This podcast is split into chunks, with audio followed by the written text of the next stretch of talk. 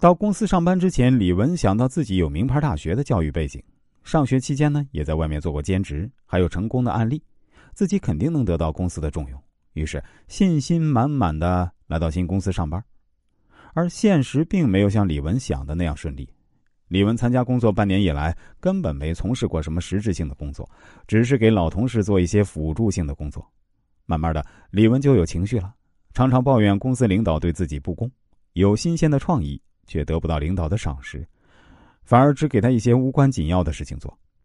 李文的抱怨慢慢传到了领导的耳朵里，领导对李文就越来越不赏识了。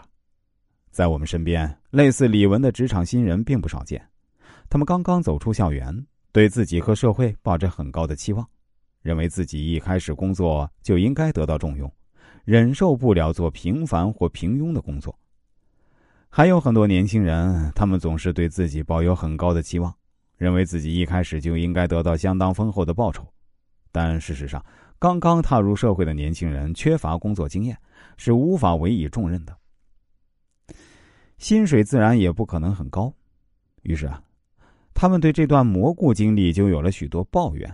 没有了信心，没有了热情，在工作中总是采取一种应对的措施，能少做就少做，能躲避就躲避，敷衍了事。他们只想对得起自己挣的工资，从未想过这样是否会丧失许多发展机会。这种状态是很令人担忧的。古人云：“天将降大任于斯人也，必先苦其心志，劳其筋骨，饿其体肤。”吃苦受难并非坏事，特别是对于刚刚走向社会、步入工作岗位的新人来说，当上几天蘑菇，能够消除很多不切实际的幻想，也能够对形形色色的人与事儿有更深的了解，为今后的发展打下坚实的基础。可以说，一个成功者不会错过任何一个学习的机会，即使是在店里扫地的时候，他也会观察上司是怎样和客人打交道的，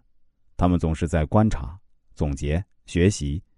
也正是这种蛰伏的智慧，使得很多人在经历蘑菇岁月的时候，能够从磨砺中脱颖而出，成为同辈中的佼佼者。惠普公司前 CEO 卡利菲奥瑞纳从斯坦福大学法学院毕业后，做的第一份工作就是一家地产公司的电话接线员，每天的工作就是打字、复印、收发文件、整理文件之类。